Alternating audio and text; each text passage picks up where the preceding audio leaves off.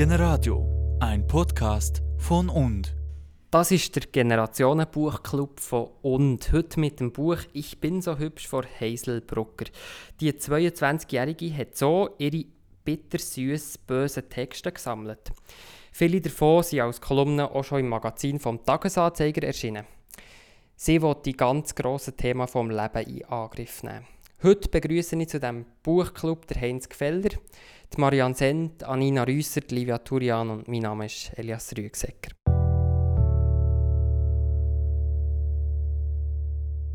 Als erstes möchte ich von euch wissen, wie ist es, Heiselbrocker zu lesen? Was, was löst es bei euch so aus? Es ist interessant, es ist, man ist ständig gespannt, ich bin ständig gespannt.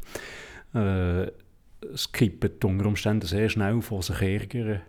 Ich wirklich Freude haben an etwas. Es ist völlig ungleich, aber es, äh, es ist durch eine typische Situation für eine solche Art, also Satire, eine solche Art Texte, die, die müssen einem häkeln.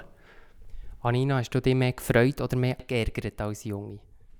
Ähm, ich habe mich mehr gefreut. Und zwar habe ich das Buch im Zug gelesen und musste zwischendurch immer wieder müssen lachen, weil ich im Zug war, ist mir aufgefallen, dass ich einfach so aus dem Nichts lachen muss. Und ich dachte, jetzt wundern sich auch die anderen ein bisschen, aber es war mir gleich, weil ich weiterlesen Also es ist wirklich, es hat mich spannend gedacht, es hat mich lustig gedacht. Zum Teil schon so ein bisschen, es schon so Stellen drin gehabt, wo ich dachte, so, wie kommt man, wie kommt man auf so morbide Ideen oder die Idee, so etwas aufzuschreiben.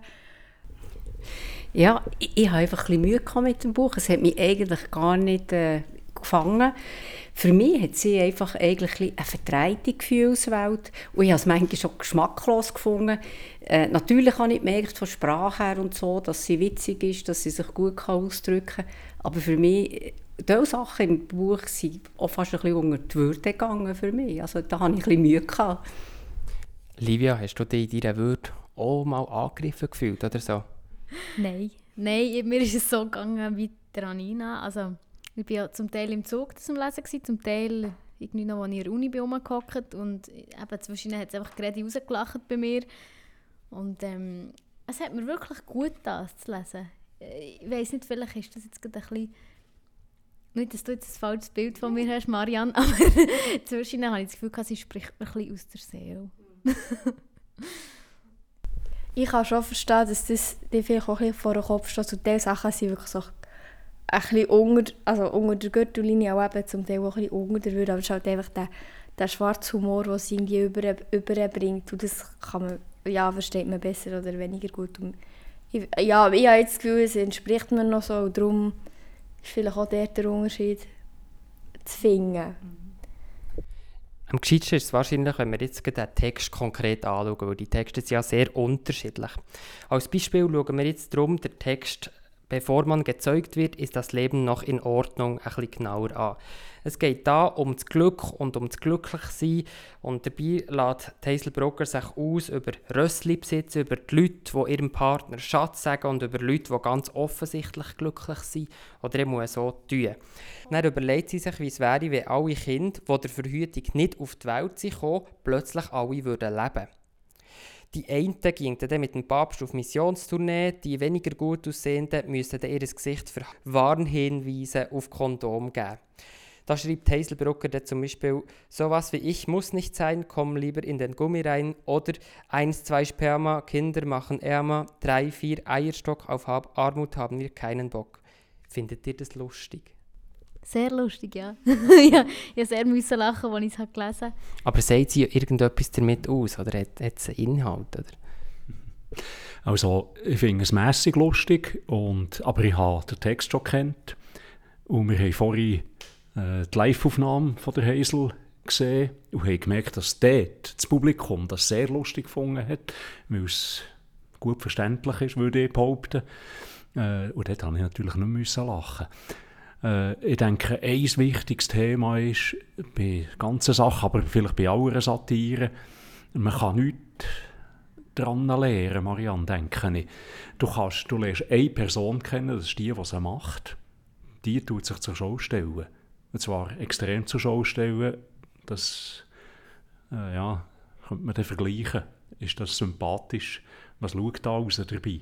Mir denkt es genau, es schaut für mich einfach nichts raus. Und natürlich das Wortspiel und so, das schätze ich, aber ich finde es überhaupt nicht lustig. Also bei mir kommt einfach die Reaktion, was jetzt eben die Kinder, die jetzt nicht so schön geworden sind, ich finde, für mich, äh, da habe ich einfach schon gerade Mühe, weil jedes Leben, jeder Mensch hat für mich seinen vollen Wert. Und, wenn das auch noch satirisch gemeint ist, gut, ich muss zugeben, Humor geht mir ein ab, das fällt mir. und darum bin ich vielleicht einfach die falsche Person.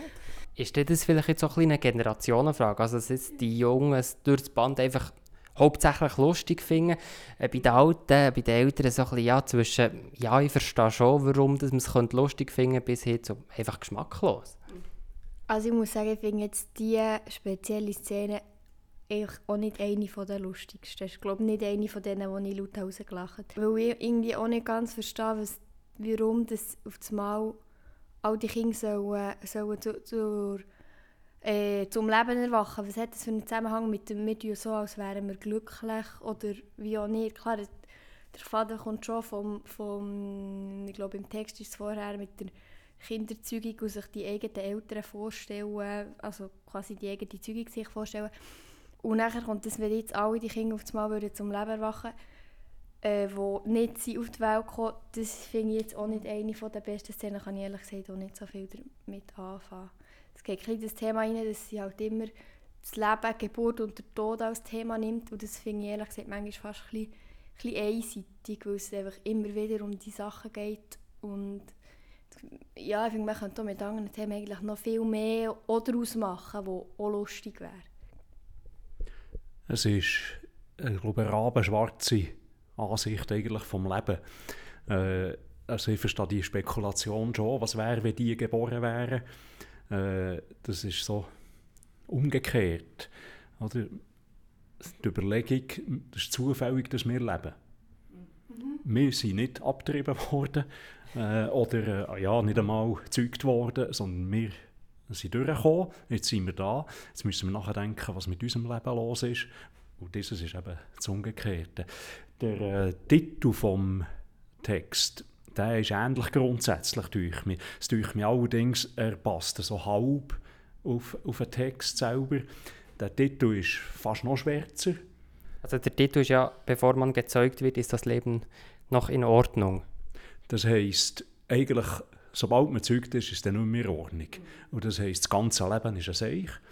Äh, das würde ich schon so rausgehören. Und das kenne ich höchstens von den allerpessimistischsten Schriftstellern. Ich sage jetzt Schriftsteller. Äh, so Beckett zum Beispiel. Einfach, äh, die gar nichts Positives am Leben gefunden haben. Und mit dem, von mir aus gesehen, spielt sich ein bisschen. Das ist äh, ein Element ja, von, ihrer, von dem, was sie probiert überzubringen. Hat sie so eine pessimistische Einstellung zum Leben oder sieht ihr auch andere Ansätze bei ihr? Das Pessimistische ist einfach ihre Art von Satire. Es ist, sie, ich denke überhaupt nicht, dass sie wirklich so eine Pessimistin ist. Und sie hat auch sehr herzige, fast schon Passagen, die dann auch wieder sehr versöhnlich sind. Noch pessimistischer wäre ja wahrscheinlich, wenn sie gar nicht die Sachen zum Thema würde machen in diesem Fall? Ja, sie würde sich, dann würde sie sich einfach gar nicht erst darauf einladen. Ja, ist jetzt gefragt, dann ist es auch nicht pessimistisch, dann ist es einfach ignoriert. Ja, ich, also ich habe das Gefühl, es ist auch so ein bisschen ihre, ihre Masche. Das, ich meine, die kommt auf die Bühne, ist der letzte schwarz angelegt, mega langweilig. Ist also einfach so, man hat einen schlechten Lohn in dem Sinn. Ich habe das Gefühl, es ist auch so ein bisschen, so ein bisschen ihre, ihre Masche, die Rolle, die sie ein bisschen spielt. Aber ja, ich habe, nicht so, ich habe das Gefühl, sie hat schon eigentlich eine lebensbejahende äh, Einstellung. Und sonst würde, sie ja das gar, sonst würde sie sich ja gar nicht mit so Zeug auseinandersetzen, dass die Leute äh, wollen näher bringen so in die Richtung. Sie spielt eben auch ein bisschen mit, mit dem. Aber man stellt sich ja irgendwann schon die Frage, wie geht es dieser Heiselbrucker auch persönlich und so, wenn sie so vielseitige Texte schreibt. Hast, hast du auch ein bisschen Mitleid gehabt mit der Marianne? Also nein, Mitleid ist... Wohl, es hat mich gedacht, mir fehlt eben das Positive, wenn sie zum Beispiel das so schlimm findet, wenn man jetzt einen Schatz sagt oder ein Bärli, das wirklich glücklich ist. Für sie ist ganz klar, das gibt es nicht. Und für mich gibt es das. Man muss daran denken, dass sie mit dem dem Zeug, was sie bringt, spielt. Das hat er jetzt ein paar Mal gesagt. Und das ist, glaube ich, wesentlich. Man kann unter Umständen überhaupt nichts wörtlich nehmen oder ernst nehmen, was sie rauslässt. Äh, gut, dann bleibt allerdings ja, nicht wahnsinnig viel führig. Muss man sich auch wieder fragen, was soll es denn? Sie ist sehr unanständig. Äh, das ist völlig klar, dass man das macht als äh, Kabarettist oder Satiriker. Äh, das gehört dazu. Man muss übertreiben, man muss äh, viel zu viel äh, darüber reingeben. Äh, das ist mal klar. Aber äh, und man muss Tabu brechen, Zeug ansprechen, die die Leute stört und nachher extra noch ausreizen. Das ist klar, das macht sie alles. Das Problem für mich ist, ich habe gesagt, man lernt nur eine Person kennen, das ist sie selber. Und sie, das tue ich mir jetzt bei ihr schon relativ durchgehend, sie maßt sich an, das, was sie da so beurteilt, irgendetwas, zum Beispiel Frauen, die natürlich gebären und die verachtet sie oder macht sie lächerlich. Und das ist ihr Urteil und das bringt sie auf eine möglichst äh, bissige Art noch durch. Und dann haben wir noch Freude dran. Und dort wird es problematisch für mich. Also da muss ich auch sagen, das, das, ist, das ist eigentlich nur blöd, was du da, was du da rauslässt. Ich kann mir jetzt vorstellen, oder wenn ich mich jetzt in sie hineinversetzen und so einen Text äh, würde öffentlich präsentieren dann stelle ich mir vor, dann hat sie eine gewisse Erwartung, was das auslöst und dann will sie wirklich wissen, was, was, wie jetzt das ankommt und macht es eben vielleicht zum Teil auch wirklich extra, dass sie eben oder macht es, um zu provozieren? Aber ich, ich habe einfach noch ein kleines Problem mit, mit dem Ganzen. Ich finde, Respekt gehört für mich auch dazu. Und das, ja, sie ist jetzt Satyrikerin, aber da ist meine Frage, gibt es denn da keine Grenzen? Also neu muss man doch auch noch ein bisschen Respekt einbringen. Und das andere ist, ihr sagt, sie spricht Probleme an. Ich, ich sehe, das Leben bringt Probleme, der Sinn des Lebens, man kann über sehr viel reden, aber, aber tut ihre Satire etwas dazu beitragen? Das ist für mich noch ein bisschen offen. Ich frage mich jetzt einfach, ob etwas Positives rauskommen? Also das ist jetzt vielleicht ein bisschen schwarz, aber wenn ich einfach einen Text habe, wo ich, wo, wo ich, wo ich denke, ja, das, ja, das stimmt eigentlich schon ein bisschen, ja, es hat etwas, und klar übertreibt sie, aber und dann kann ich lachen darüber, oder, weil, weil ich mich so ein bisschen rein kann und so, und dann ist das ja dann auch schon, also ja, ich kann mich fragen, muss es, muss es da jetzt einen tiefen Sinn drin haben? Es, es ist vielleicht einfach auch als Unterhaltung gemeint von ihr. Es ist sicher nicht einfach nur oberflächlich, aber ich kann mir schon vorstellen, dass die Texte einfach auch, ja, ein bisschen unterhalten